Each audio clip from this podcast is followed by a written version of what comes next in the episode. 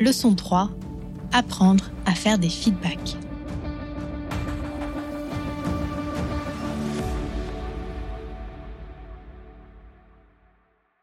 Je définirais mon style de communication euh, vis-à-vis de mes collaborateurs comme direct, honnête et constructif.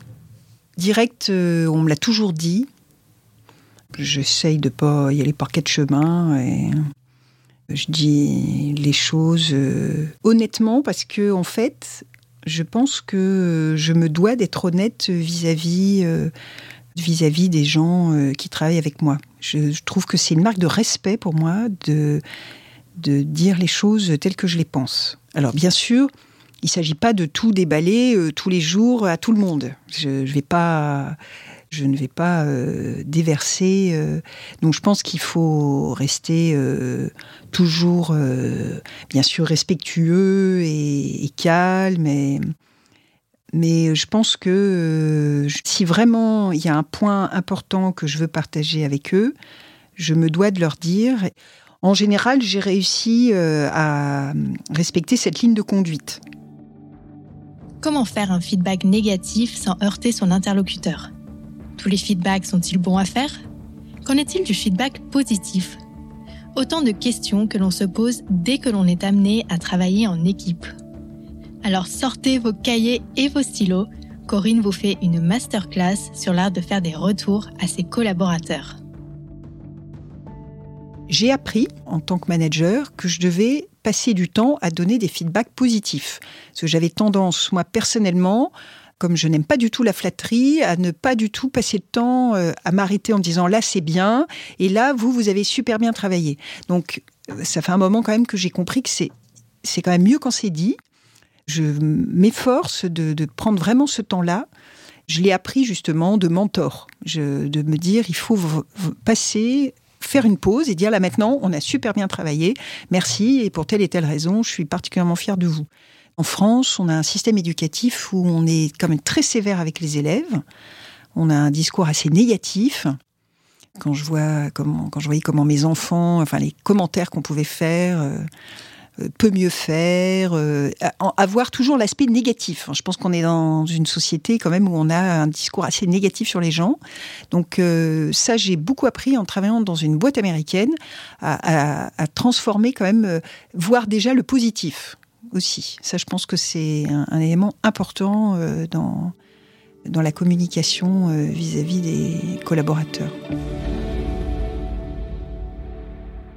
Je pense euh, que, en tant que Français, on a toujours été très très critique vis-à-vis euh, du comportement américain, euh, très positif. Je ne cache pas que quand j'ai commencé dans, ma première boîte américaine, j'étais assez estomaquée de voir des fois des contributions que je ne trouvais absolument pas extraordinaires qui étaient, qui étaient portées au nu. Donc, je pense que ça ne veut pas dire qu'il faut applaudir à la médiocrité. Euh, donc ça, je reste quand même euh, exigeante et je pense que on, l'est euh, et mes collaborateurs le sont avec leurs propres collaborateurs. Enfin, je pense qu'on a un haut niveau d'exigence dans mon organisation. En revanche, je pense que le fait de commencer par l'aspect positif, parce qu'il y a souvent quand même chez toute personne, dans toute toute contribution, il y a toujours du positif à voir. Et donc ça, je pense que c'est une bonne démarche de commencer par voir qu'est-ce qui va bien. Et ensuite, ça permet de mieux connecté avec euh, ce qui aurait pu être différent. Et, c'est là où, euh, où il faut être très vigilant sur les mots qu'on emploie. Ça, c'est évident que euh, le vocabulaire, le ton que l'on emploie, le contexte dans lequel on parle à la personne. Il faut pas le faire entre deux portes. Il faut pas le faire. Alors si, là, si je parle d'un feedback négatif, il faut vraiment le faire dans de bonnes conditions, en étant le plus factuel possible.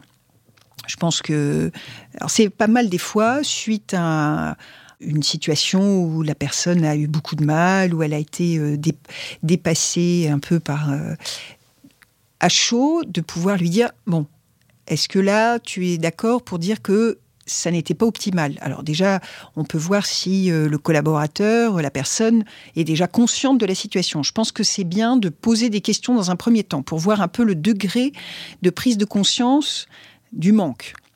Alors, si bien entendu la personne pense que ça a été formidable, on a du travail.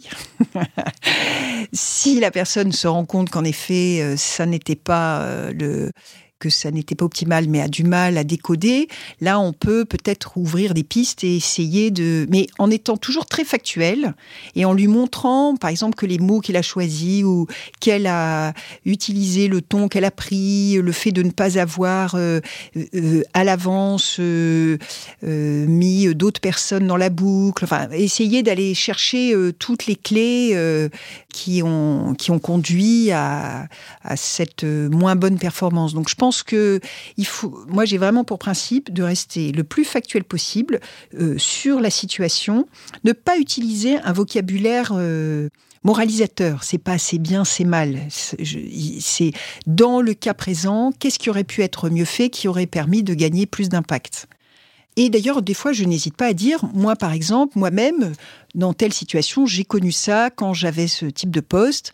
Je ne savais pas bien me positionner et euh, j'ai perdu en impact et j'ai appris. Voilà, on peut aussi reconnaître que soi-même, on a été dans ce même type de, situation et je pense que des fois, ça, ça peut être une preuve aussi euh, d'humilité euh, si, si le, manager dit ben voilà, moi aussi j'ai connu la même situation. Donc, essayer de ne pas être moralisateur, de ne pas être non plus psychologisant il ne s'agit pas de juger la personne dans sa globalité. C'est un point euh, précis et un comportement sur lequel on peut proposer à la fin de travailler. Et puis, il ne faut pas que ça dure des heures. Je pense, euh, pour le coup, euh, c'est bien de passer ensuite et de, finir sur une note aussi ça c'est très important, la conclusion. Ce qui est important, il y a l'intro, de manière positive, au milieu, il faut se mettre d'accord euh, sur euh, une ou deux actions et puis euh, certainement conclure sur quelque chose de constructif pour la suite. Voilà. Et maintenant, on peut en rediscuter, on peut en réfléchir, on peut essayer de modifier, on peut mettre en place telle ou telle action. Je pense que c'est ce que l'expérience m'a appris et qui fonctionne plutôt bien.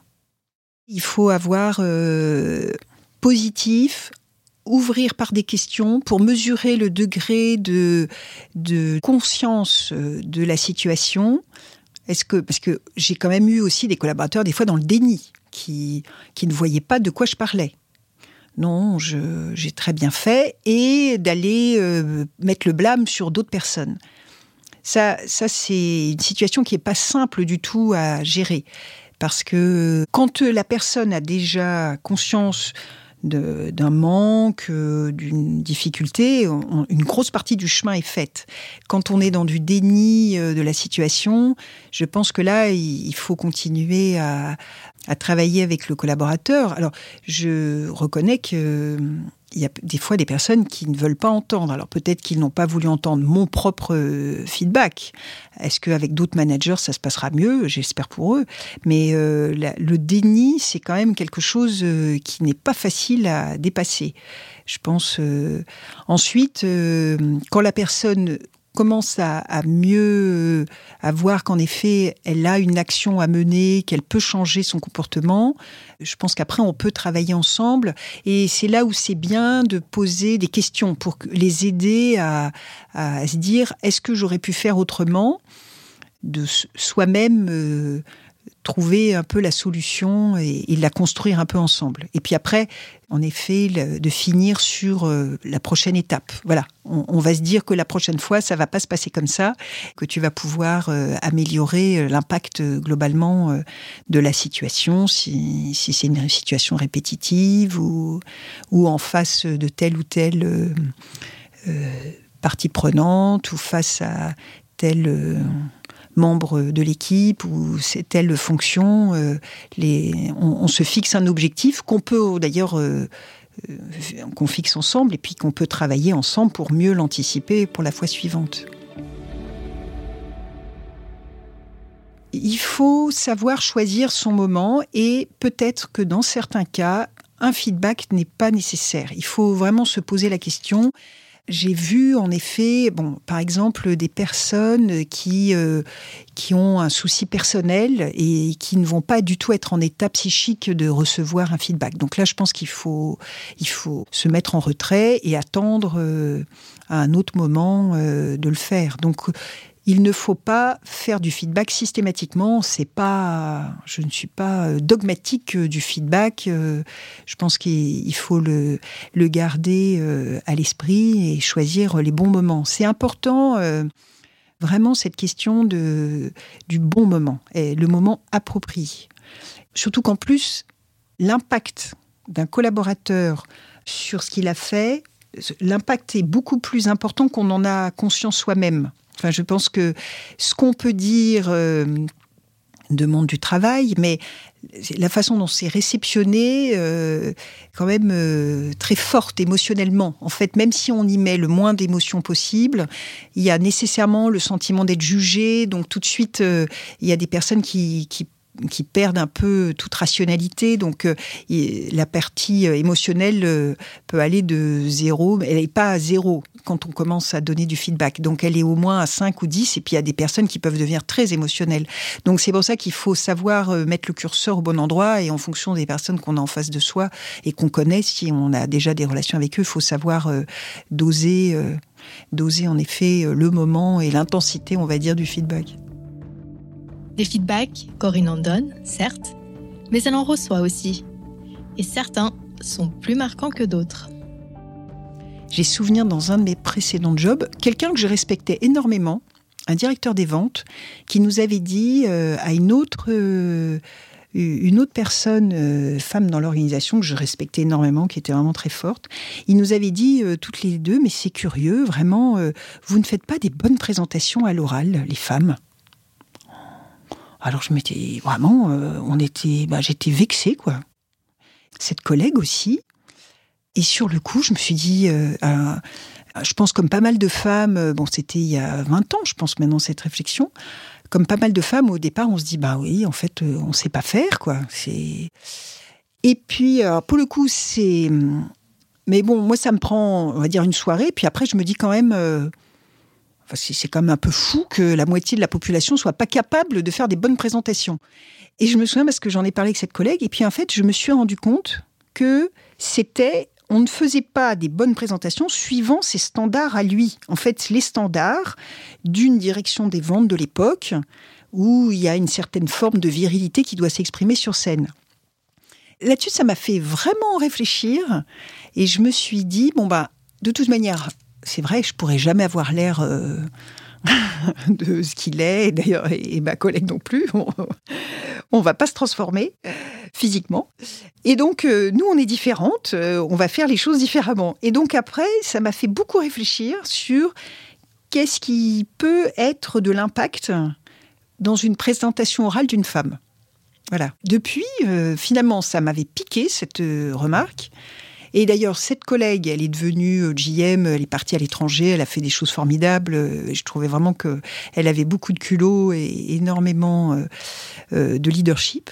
Et je me suis dit, ben, peut-être aussi, on n'en a jamais reparlé toutes les deux, parce que je suis restée en contact avec elle, ça vaudrait le coup que je lui demande, est-ce que ça, ça l'avait fait, est-ce qu'elle a continué à y penser? Donc en fait, souvent, j'ai réfléchi quand je suis montée sur scène, bon ben, tu n'es pas comme plein d'autres gens, mais tu dois donner, tu dois avoir de l'impact. Qu'est-ce que tu sais faire qui peut euh, avoir de l'impact? Merci d'avoir écouté cette leçon du podcast Mentor. Pour continuer à suivre l'actualité du secteur de la santé et découvrir des portraits de décideurs, nous vous encourageons à faire un tour sur le site de Pharmaceutique.